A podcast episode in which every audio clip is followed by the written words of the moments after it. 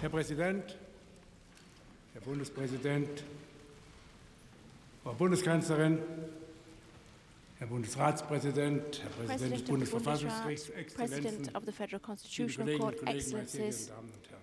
ladies and gentlemen, colleagues. Es gibt kein heilsames Schweigen über Auschwitz. Silence about Auschwitz does not heal. We have to talk about Auschwitz, Über das, something for which there are actually no words, Wie Elie Wiesel vor as 20 Elie Wiesel said 20 years ago in his address to the German Bundestag. Diese unauflösbare Spannung spüren wir. Auch We can still sense this irresolvable tension even 75 years after Red Army soldiers liberated the Auschwitz-Birkenau concentration camp. Auschwitz Auschwitz is a reminder of how easily people can be led astray, how fragile our civilization is, how quickly our humanistic fabric is damaged, nimmt, wie angreifbar ihr how vulnerable its ethical foundations remain es nicht verteidigen. if we fail to defend them. Das, was man unter Vergangenheit versteht, Our understanding of the past must constantly be negotiated afresh. ein heilsames Schweigen. Silence on this issue does not heal. formulierte Jan Assmann, This was something pointed out by Jan Assmann. He is a Peace Prize winner and historian and has grappled repeatedly with the question of why we remember and how a shared memory develops in an arduous, multifaceted process in which the paralyzed and paralyzing silence fades only gradually. We have to talk about Auschwitz. And about the responsibility we bear as a consequence of what took place there and as a lesson learned from it, each generation anew. And this responsibility is closely connected to the obligation to respect. Protect, and defend human dignity and people's inalienable rights. Keinen Raum mehr dafür zu lassen, andere To ensure that there is no longer any place for the stigmatization, exclusion, or persecution of other people. Verbunden mit unserer historischen Verantwortung And it is connected to our historic responsibility for Israel's existence and security, der besonderen deutsch-israelischen our responsibility for cultivating the special German Israeli relationship, for strengthening this extraordinary friendship, which remains ever conscious of the abysses of history, while at the same time looking to the future. It is therefore a special honour to us that you, President Rivlin, have accepted our invitation and will address us here today. It means a great deal to us.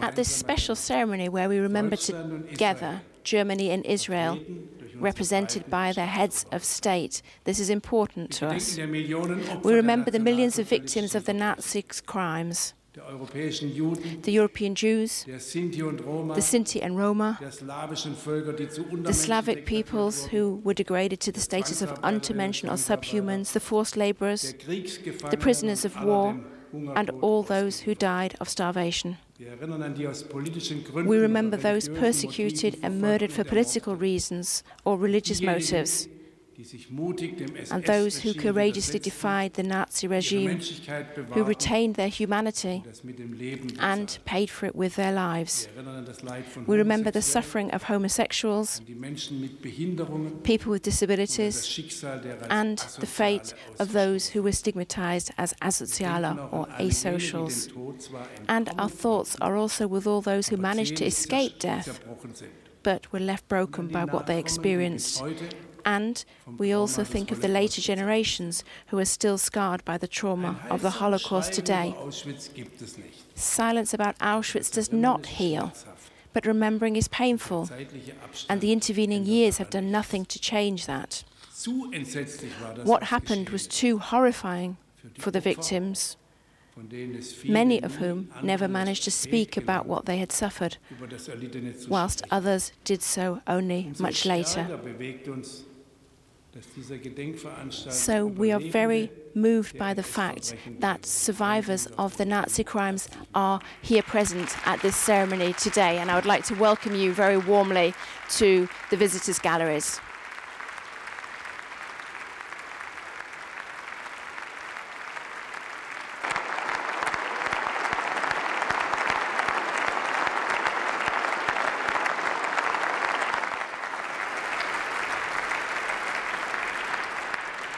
Es hat auch lange gedauert, bis wir Deutschen It also took a long time for us Germans to truly face up to this part of our history, beyond acknowledging the guilt our country bears. There were and still are repeated attempts to play down or reinterpret the crimes which were committed. These attempts will not succeed.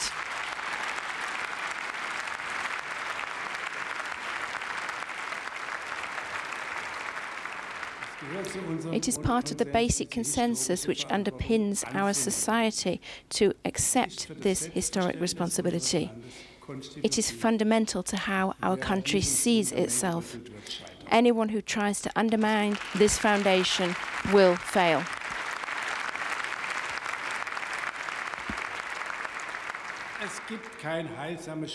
Silence about Auschwitz does not heal.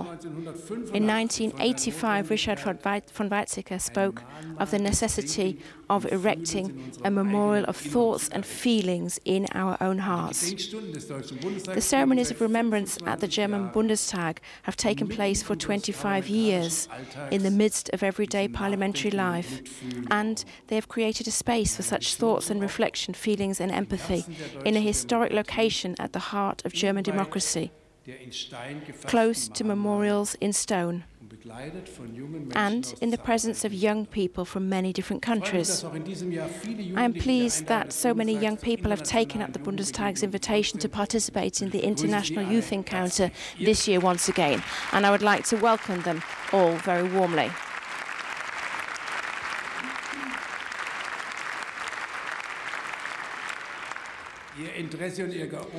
Your interest and commitment provide grounds for optimism that we will always succeed in finding forms and approaches to remembrance. Over the past few days, these young people have visited Auschwitz and were able to talk to and hear the testimony of survivors. The artist David Olère was amongst those who emerged from this hell, and this morning we opened an exhibition here at the Bundestag on his life and work. As a member of a Sonderkommando, he was forced to work in the crematoria. And he was obliged to illustrate the private correspondence of his tormentors. And the legacy of the drawings which he created later depicting the gas chambers and crematoria serve as a both disturbing and deeply moving record of the horrors of Auschwitz. A worthy musical backdrop for the opening of the exhibition was provided by the pianist Igor Levit. History does not provide us with a set of instructions to guide our actions, yet serious examination of the past heightens sensitivity to present day developments and the ability to interpret them. This level of sensitivity is necessary, still necessary today. Today, more than ever.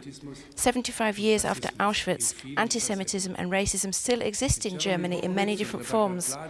Jeremy Borovitz and Rebecca Blady are here with us today. They are two rabbis who were in the synagogue in Halle when the attack took place. An attack demonstrating a shocking desire to kill. Once again, Jews in Germany have to fear for their lives. The only answer is that of a strong state which acts rigorously and a courageous civil society which has grasped that the events of the past are not confined to the past.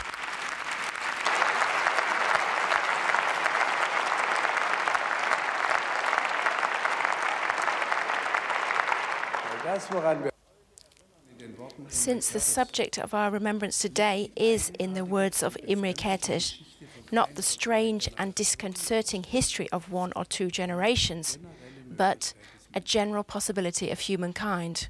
We will now hear the music of the Jewish composer Szymon Laks. He survived Auschwitz as head of the camp orchestra. After the war, faced with the silence of so many, he published his memoirs and he entitled this Music from Another World. It was music from a world of unbearable torment, a world from which only very few would ever escape. Ilse Weber was amongst that world's victims. She was a Jewish writer who composed songs for children whilst in the concentration camp. She is said to have sung the lullaby Wiegala as she entered the gas chambers, and the ceremony will be concluded with this lullaby.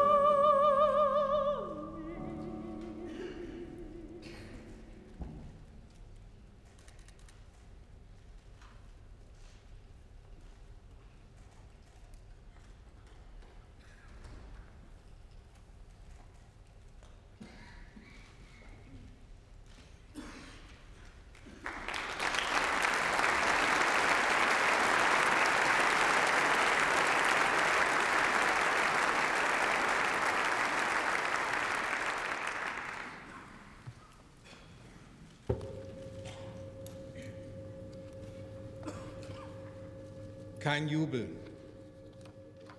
keine Freude. There were no cheers or cries of joy. When the first Red Army soldiers opened the camp gates, we no longer had the strength to cheer. That is what Giselle Cycowicz, one of the survivors, recalled in Jerusalem last week. We are survivors today, she said. 75 years ago, we were more dead than alive, doomed to follow the millions before us. The soldiers called out to us, You're free. You can go wherever you want. Us? Us, the last people left in our families? With no parents, no children, no sisters, no brothers, no home, no name, no hope? Where were we supposed to go? President Rivlin, President of the Bundestag, Madam Chancellor, President of the Bundesrat, President of the Federal Constitutional Court, ladies and gentlemen, members of the German Bundestag, Excellencies, dear guests. When the Soviet soldier Alexander Vorontsov walked through the gate beneath the words? Arbeit macht frei with his comrades from the 1st Ukrainian Front in the afternoon of 27 January 1945, he had his camera with him.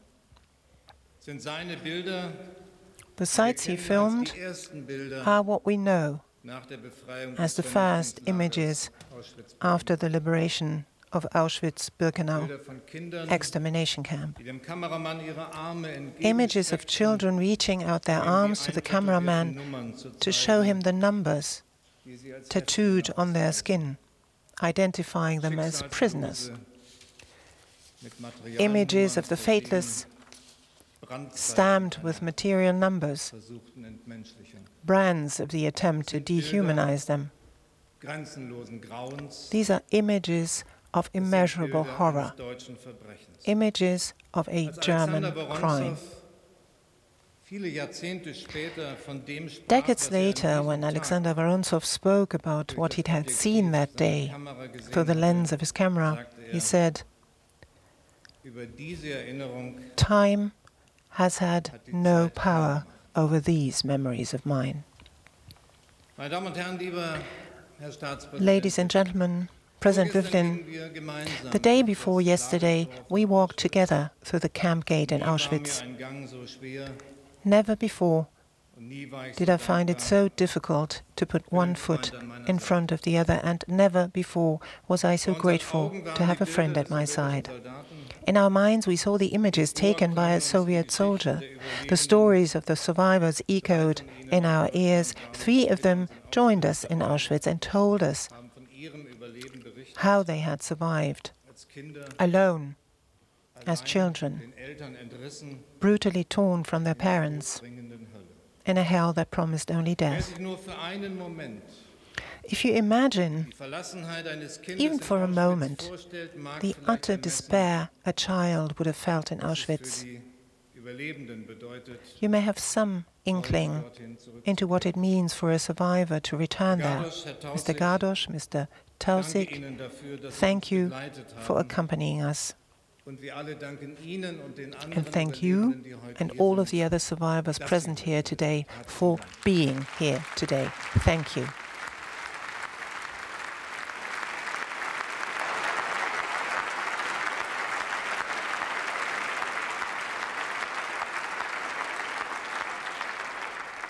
Dank schuldig auch Ihnen, verehrter Herr Staatspräsident. Esteemed President Rivlin, I also owe a debt of gratitude to you for allowing me to speak in Yad Vashem a few days ago as a representative of this country, for allowing me to be at your side when we commemorated the liberation in Auschwitz, and for traveling with me to Berlin to speak here in the German Bundestag today. Ladies and gentlemen, it fills me with profound humility that an Israeli president is willing to take the painful steps of remembering the past with his German counterpart, and that an Israeli president is speaking in this building today in the heart of our republic. My dear Reuven Rivlin, this is a gift. On behalf of my country, thank you.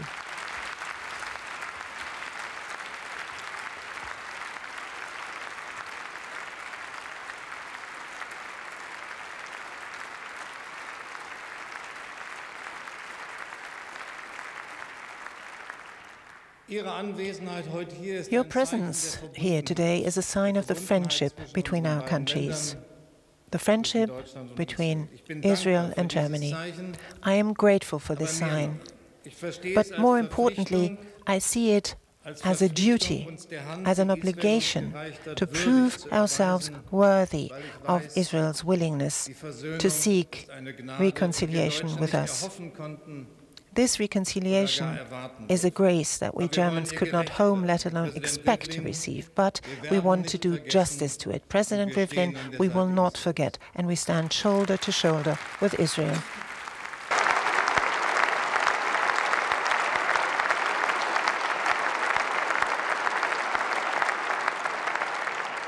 The joint commemoration of the past days and the remembrance ceremony here today in the Bundestag are moving moments, and not only for me personally. After all, we know that time has power over us and over our memories. It is our duty to resist this. It is our duty and obligation to defend remembrance and the responsibility it creates against any form of denial. I want to stand up for that as federal president and as a citizen of the Federal Republic of Germany. My generation grew up with Alexander Vorontsov's images. They accompanied us. We were always also confronted with the desire to repress them, the attempt to deny them, and the urge to ensure they were forgotten. And despite all that, we have become witnesses to their power over time. There can be no denying what these pictures show, or the words spoken by people such as Elie Wiesel, Bronislaw Geremek, Jorge Semprún, Simone Veil, Arno Lustiger, Shimon Peres, Soni Weiss, Daniel Granin, Ruth Klüger, Anita Lasker-Wallfisch, and Saul Friedlander in this very place here in the German Bundestag. All of this cannot be denied. Repressing, forgetting, concealing, or downplaying their testimony would show contempt for the victims. And by refusing to acknowledge this part of its history, our country would be denying its own identity. The Shoah is part of German history and identity. My predecessors in office were able to trust in this democratic consensus here in the German Bundestag and refer to this commitment time and time again. This was a long process, one that took decades and that was marked by resistance and setbacks. But I also remember many Germans of my generation were only able to make their peace with their own country thanks to this process of facing up to the past.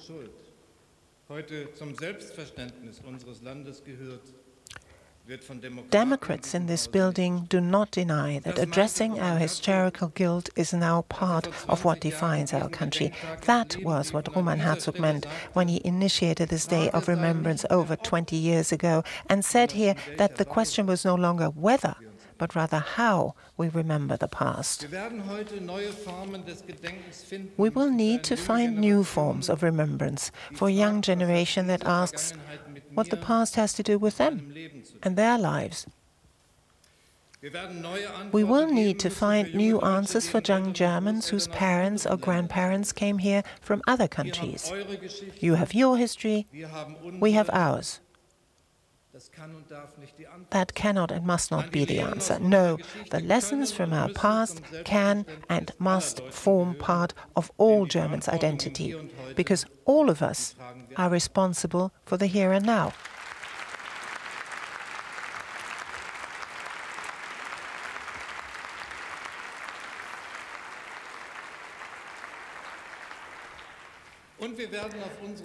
And we will need to pay attention to the words we use if we want to prevent our remembrance from becoming an ossified ritual. Remembrance tends to become formulaic.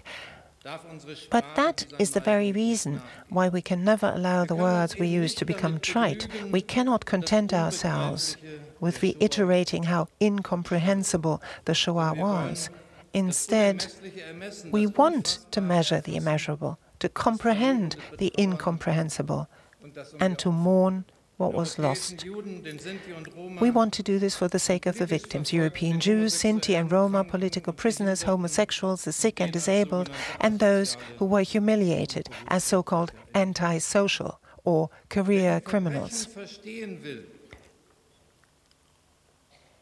Those who want to understand the crimes must retrace the long paths that lead to the gates of Auschwitz. The railway lines that ended at the ramp, the train timetables, the logistics of death were devised in offices and ministries in Berlin, a stone's throw away from here. All of this was carried out and implemented in over 1,000 camps and thousands upon thousands of execution sites in far off places in Eastern Europe, whose names are still unknown to many Germans to this day. Paneriai, Maly Trostenets, Mizocz, Chelmno. And especially because we know that the impact of these crimes reverberates there to this day. We need to spell out our historical responsibility to our Germans and say that it was Germans who did this. And we must also resist when remembrance is used for ulterior motives. Politicians must not be allowed to decree history. Historiography needs freedom and open discussion between historians. History, ladies and gentlemen, must not be allowed to become a weapon.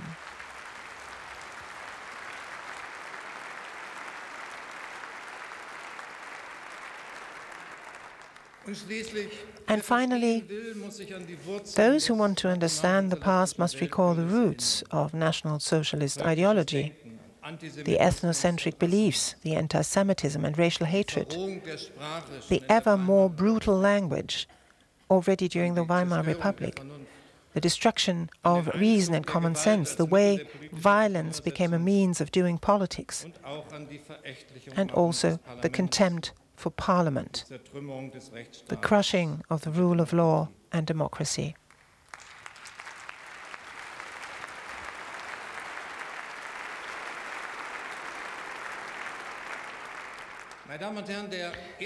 Ladies and gentlemen, the first sentence of our Constitution tells anyone who is willing and able to read it what happened in Auschwitz.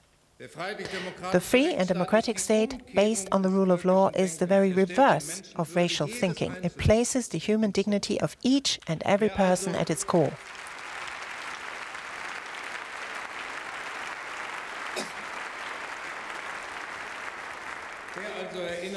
Those who want to remember the past and to honor the memory of the victims must protect democracy and the rule of law anytime they are called into question.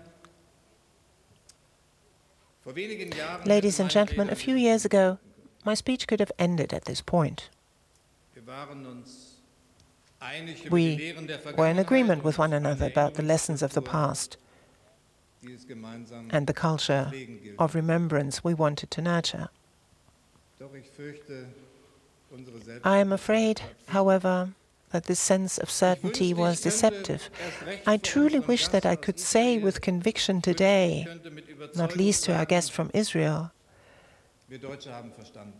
I wish I could say with conviction that we Germans have learned from the past, but how can I say that? When hatred and abuse are spreading, and the poison of nationalism is seeping into debates once again, including here in Germany. How can I say that when wearing a kippah has become a risky undertaking, or when Jews, and this is a story I did not invent, put their menorah away before someone comes to read their heating meter? How can I say that when a right wing terrorist murdered two people in Halle on Yom Kippur and the synagogue's heavy wooden door was the only thing that prevented a massacre of Jewish men, women, and children? How can I say that when those who take on responsibility for democracy in town halls, parliaments, and also newspapers are attacked? When people no longer dare to take on voluntary positions in their communities. And how can I say that when a member of this House of the German Bundestag receives death threats because of the color of his skin? No, ladies and gentlemen, my concern is not that we Germans deny the past.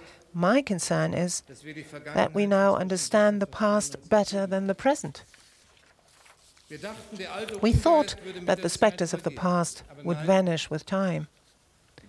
But no, they are raising their ugly heads again in a new guise.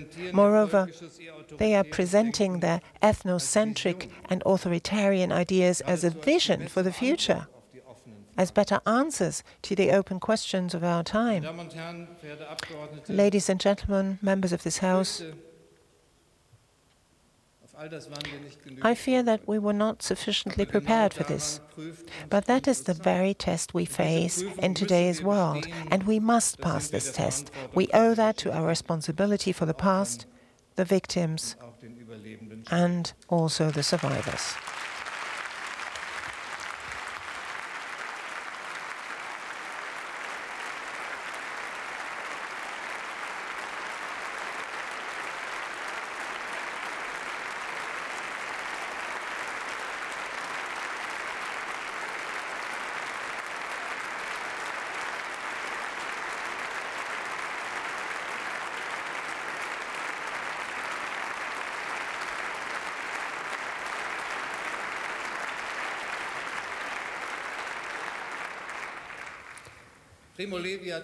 Primo Levi said, It happened, therefore it can happen again. He, a survivor, saw this stark sentence, as he goes on, as the core of what we have to say. And we do not regard this sentence as theoretical, as a formula for remembrance ceremonies such as this one. No, Levi's words are our test and not in the far off future, but rather in the here and now. That is why no line can be drawn under the past, ladies and gentlemen. That is why, Mr. President, we say today, 75 years after the liberation of Auschwitz, that we will not forget what happened. And we will also not forget what can happen.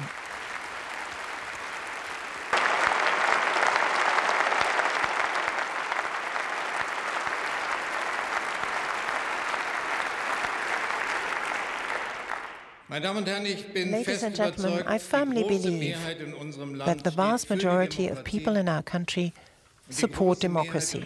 The vast majority of people in our country are aware of our responsibility, so let us take it on. Let us stand up to the old evil forces in the new era. Let us fight against anti Semitism, racial hatred, and nationalist zeal. Let us withstand the seduction of authoritarianism. Let us use arguments, not hatred, in our discussions. Let us live and act as good neighbors in Europe. President Rivlin, we want to show Israel and the world that our country is doing justice to the trust bestowed on it again.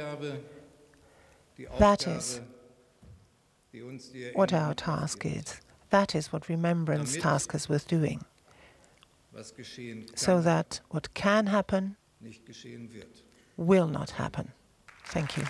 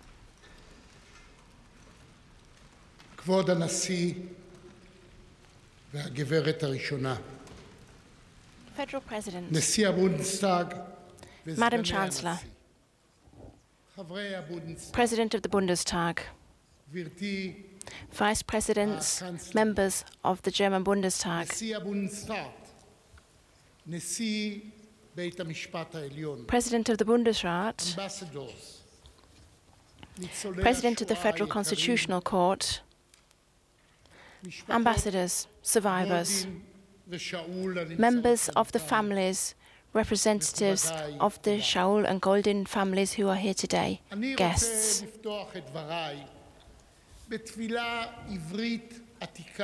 I would like to begin my speech with an ancient Hebraic uh, prayer, which is the Yizkor prayer. The original version was first written here on German soil around about 1,000 years ago. Today, still, the Jewish people recites this prayer. They remember. They remember their loved ones.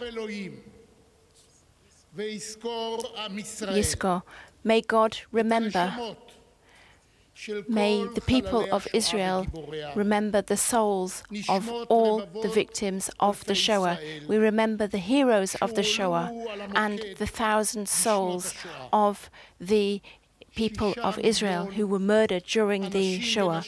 Six million people, men, women, and children, small girls, small boys, young children, old people young children who were murdered. They were brutally slaughtered. They were killed in this most terrible of ways. They were murdered by the Nazi murderers and by the Nazi henchmen, um, amongst the other peoples. Please, as the judge, person who judges in our world, remember these rivers of blood. O Israel, remember those people who were sent to their deaths and what they called out, what they cried out as they were sent to their deaths. All of this is heard by the Almighty in heaven. Beloved members of the families, beloved ones, we are with you in death as in life. May peace be with you. Amen. Ladies and gentlemen, guests, I was born in Jerusalem in September 1939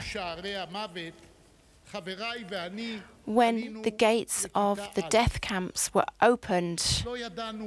I was just starting school with my friends. We didn't know much about the extent, the dimensions of the horrors. Gradually, we met survivors, and we heard their testimony. And we saw, perhaps for the first time, when we were talking to them, the numbers which were tattooed onto their arms. It was only slowly that we realized that they had not gone mad. Firstly, we thought that they had lost their senses, but no, that was not the case.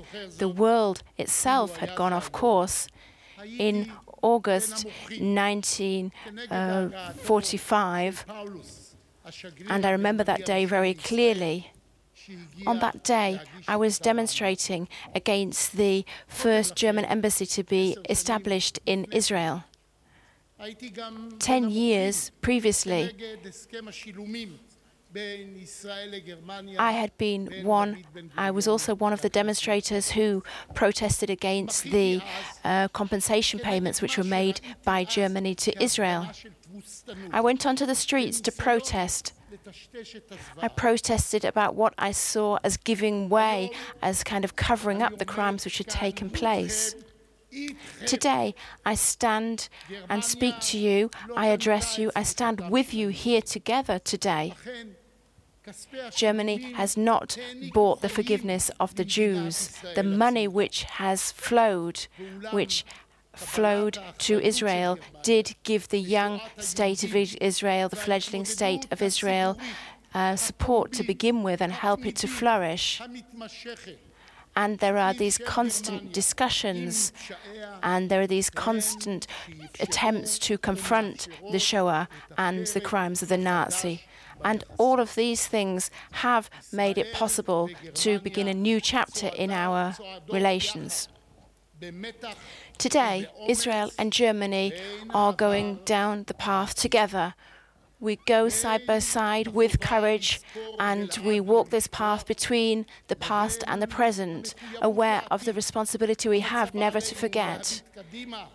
And we also have a responsibility to the future. We must look to the future. And we must work together on the basis of our shared values and interests. Guests, at the end of the Second World War, in West Europe in particular, there were rapid developments. A new Europe developed. This was a Europe which set out a new horizon for the world as a whole, of a world without borders, of cooperation, human rights, and human dignity.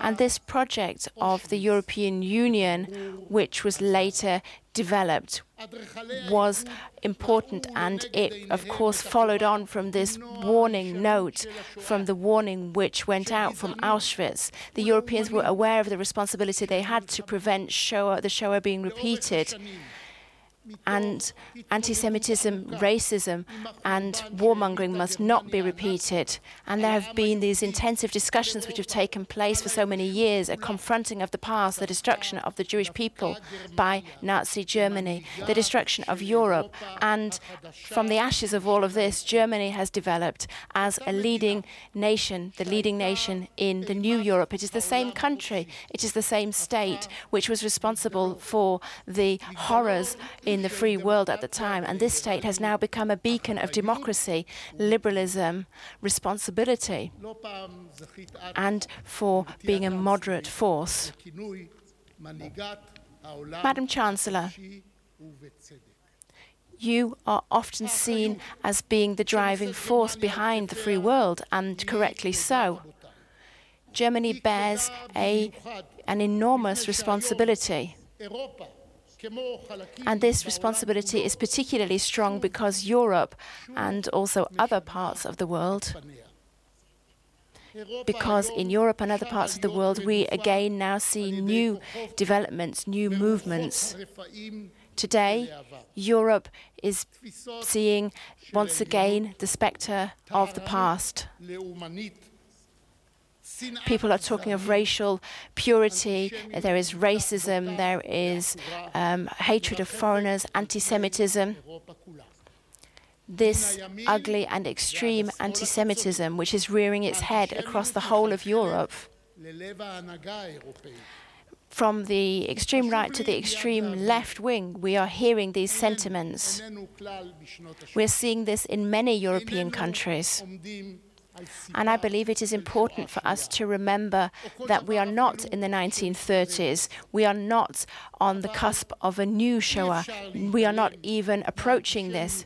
Nevertheless, we must not relax. We must be aware of any beginnings of new anti Semitism, racism, intolerance, people who hate Muslims, people who hate Jews all of this is raising its head once again. I'm aware of the fact that some of the attacks on Jews are carried out by Muslims. And I do not want to play this down. And President Steinmeier, it was on the last Yom Kippur, and this was not a coincidence, the fact that somebody from the extreme right tried to carry out this attack in Halle. He was not successful in entering the synagogue. But then he went to a Muslim run shop. That is no coincidence. President Steinmeier, I very much value the fact that you went to visit the site of this attack in Halle the next day. Yes, Jews are the first point of attack for nationalist and racial uh, forces, which we see on all continents. there are anti Semitic parties who begin with hatred of Jews and then it begins to spread. Then they begin to spread hatred of Muslims. I and the Israeli people are aware of the endeavors, the efforts which the German government has undertaken since Adenauer to fight anti Semitism and racism, and we are grateful for these efforts. The German governments of the past and the current governments, Federal President, Madam Chancellor, you really have been extremely committed to work on remembrance, to work on combating um, these things which happened with the Holocaust and also in terms of educating future generations. And I would like to thank you as President of the Bundestag, and I would like to thank the whole of the federal government, particularly at this moment, for uh, refurbishing, for rebuilding the Jew Jewish cemeteries in Eastern Europe, which was a longish project.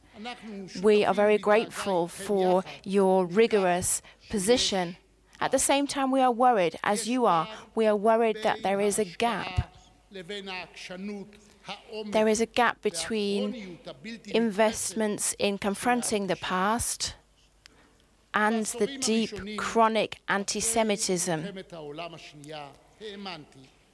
In the first few years after the Second World War, I had believed that the dimensions of what had happened would be a warning. I thought that in view of this abyss of destruction, people would be aware of this and that that would be sufficient to wipe out anti Semitism forever. Today, as the federal president said, Today, I grasp the fact that this is not so. I am a member of the Jewish people, and I have no miracle cure, no magic recipe to combat anti Semitism. But I am standing here, I am addressing you today to say that the Israeli state and Germany are true partners. We stand together with our values and work to combat these developments. We combat anti Semitism and xenophobia together, which, have, which led to the destruction of humanity, as was the case here 75 years ago.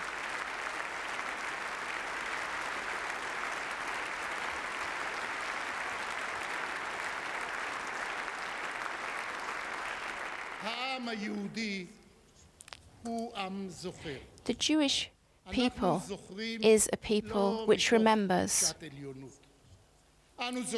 We do not remember because we feel superior in our remembrance and not because we want to kind of rest on our laurels, not because we want to relax in the face of these horrors. No, we remember for another reason. We remember because we want to avoid history repeating itself. It is not only the Jews, the Roma and Sinti, there were many, so many Polish people, so many other people. All of these people were burnt in the crematoria of Auschwitz.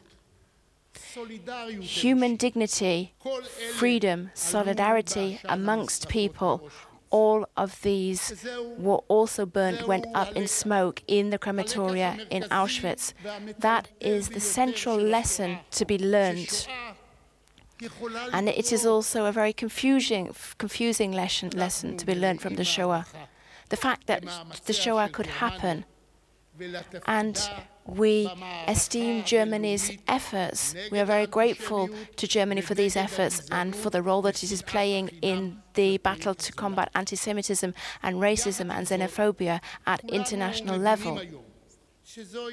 At the same time, though, we all know today that this is not a battle which can be won straight away, overnight. It is a battle where each generation after the last generation has to continue to fight. Each generation has to fight anew to eradicate the roots of this. We must not give up. We must not relax. Germany must not fail in this task.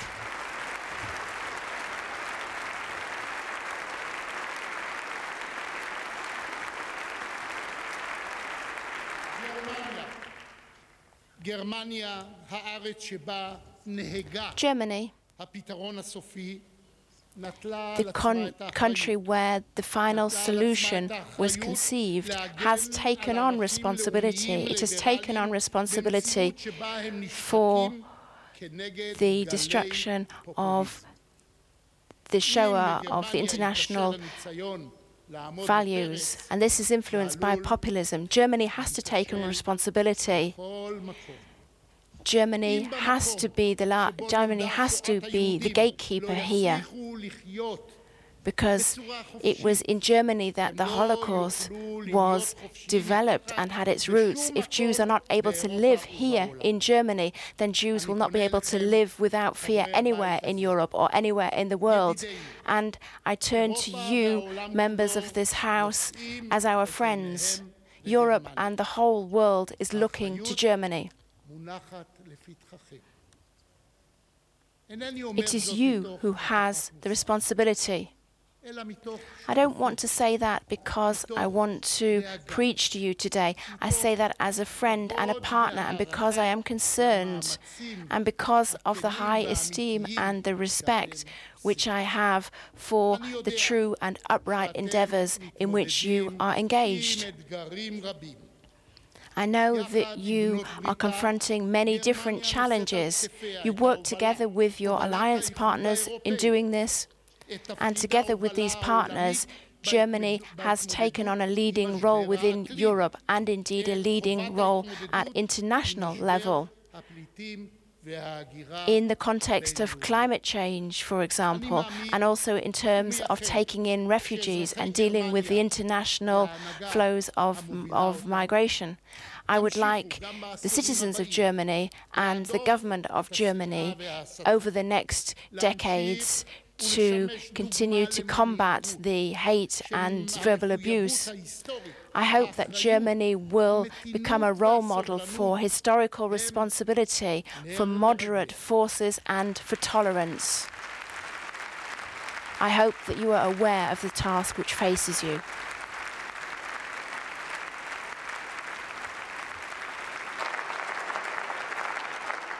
אני רוצה לחזק את ידיה של ההנהגה I would like to strengthen, to reinforce the efforts of the German government and encourage it in those efforts. Encourage it in showing courage, in speaking with a clear voice. Although anti Semitism and xenophobia cannot be magicked away, we can never accept them winning the upper hand again, ever in the future.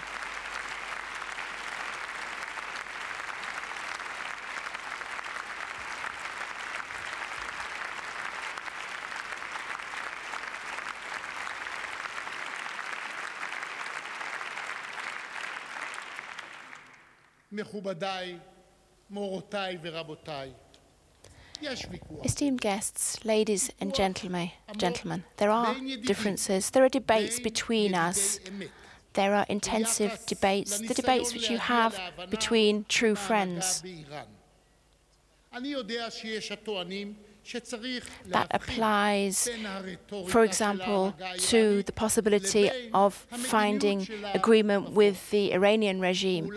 There are differences of opinion, there are differences in uh, policies with regard to the Iranian regime. But I would like to take this opportunity to say that we cannot look away.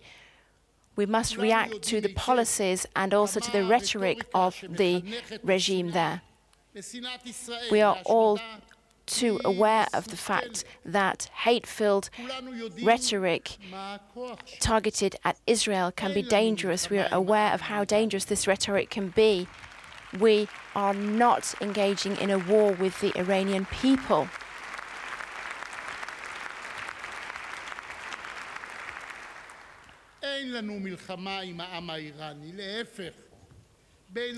We are not involved in a war with the Iranian people. Quite the opposite. There are warm and important relations between our peoples.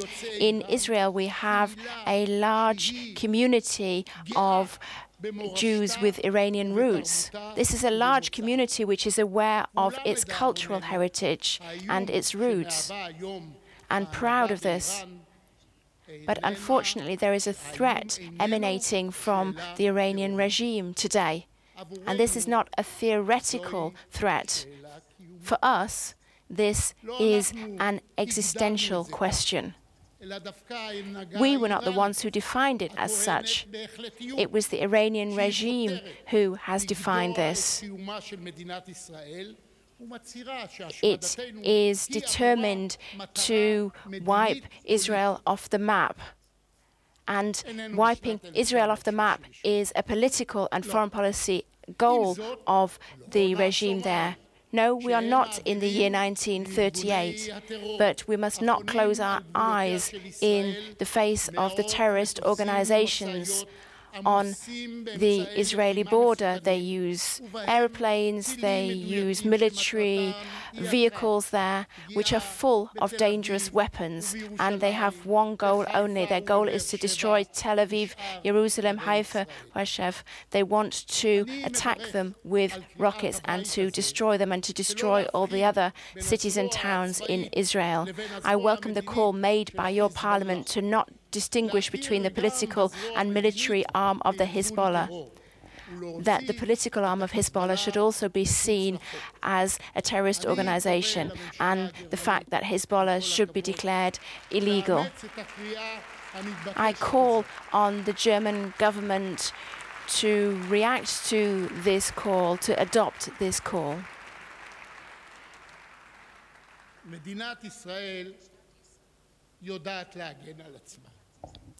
The state of Israel can defend itself. It can defend itself from the Iranian regime and its allies, and we will not hesitate to do so. At the same time, I believe that the regime also wants to destroy other countries using words or deeds. It is a regime which has a political vision of terrorism, hatred, and suffering, and killing innocent people across the world. This is the type of regime we are talking about. This type of regime constitutes a threat to world peace. This is the political vision we are facing, the type of regime we are facing, and there is only one response to this. We must isolate this regime. We must, ex must exclude it from the international community until these murderous uh, developments have been vanquished. Ladies and gentlemen, guests, the conflict in the Middle East is particularly complicated. The Israeli Palestinian conflict has developed into a, a, tragedy for both peoples, which has lasted for so many years. Other conflicts across the world have been solved, however, and I believe that this conflict too can be solved, can be ended. Yesterday evening in Washington, we saw some moments which gave us cause for hope, perhaps for great hope.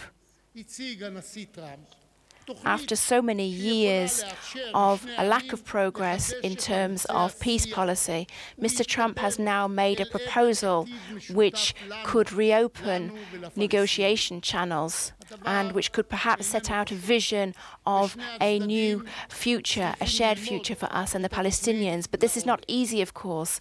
Both sides need to study in detail this program, this plan. It is a plan which causes for great concessions, which are difficult and painstaking for both sides. But we must not give up, because those who give up miss the opportunity and I refuse to give up. The foundation for any solution must be a true respect for human life and a belief that human life is also respected by the other side, and to believe that the people on the other side of the divide want to live as we do. Both sides, of course, have their own anxieties and fears and also their own hopes. Nevertheless, despite the difficulties we face, we must talk about solutions which will be good for our security and stability and also will allow economic growth for both sides. I am optimistic and I hope that this plan will be implemented on the basis of the principles which I have described here. And the strength, the force of the state of Israel may make us seem like a Goliath to many people and may make the Palestinians seem like to be David, but we are not Goliath. The Palestinians are not David. We are not David, they are not Goliath. Our force, the power that the State of Israel has, that we have developed over the years, this strength is not an obstacle to peace. The opposite. This was the case in, the, in, in, in relations with Jordan and Egypt. And of course, we are talking about asymmetric relations. But our ability to find a political solution lies in the potential which both sides have to trust each other, to find that trust in each other. Without trust in each other, it will be difficult to find agreement which can be implemented. We need to create trust. We need to build trust, and you can help us in doing this. The future of the Middle East and the integration of Israel into the region are dependent on this confidence, on this trust, on creating this trust. I would like to thank the German government for its deep commitment to Israeli security. It has committed itself to Israel's security. I would like to thank you for this. At the same time, you are trying to build up mutual confidence and trust between us and the Palestinians. Guests, together, together with myself, together with the guests, who are here in this high house of German democracy. The Goldin and Shaul families are also present today. Five and a half years ago,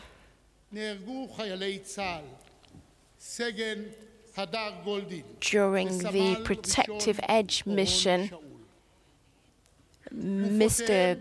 Goldin and Mr. Oron Shaul were killed. These military leaders were killed, and their corpses are still being retained by Hamas. And we would also like to ask for Germany's help, for the help of the international community with regard to returning the last remains returning the corpses of those soldiers and also those of the other soldiers who are being kept, where the corpses are being kept by Hamas.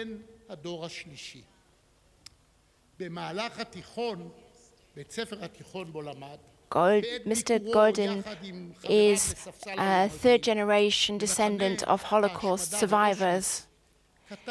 Together with his school class, he went to Auschwitz for a visit and he wrote the following in a letter to his family. I am now going to get out to disembark from the cattle truck which contained so many Jews. This was the path they took. I will take this path. I will take my own path. I will be reborn from the ashes. And uh, Lieutenant Hadar Goldin wrote this at the time when serving as a soldier. The Jewish people has been recreated, reborn from the ashes, and has created a Jewish democratic state, a democratic Jewish state. It is equally democratic and equally Jewish. Both of these attributes are equally important. It is a Jewish democratic state. On behalf of the people of Israel, I would like to thank President Steinmeier and the President of the Bundestag I would like to thank them for their friendship and for the true partnership which they have shown and which we have experienced.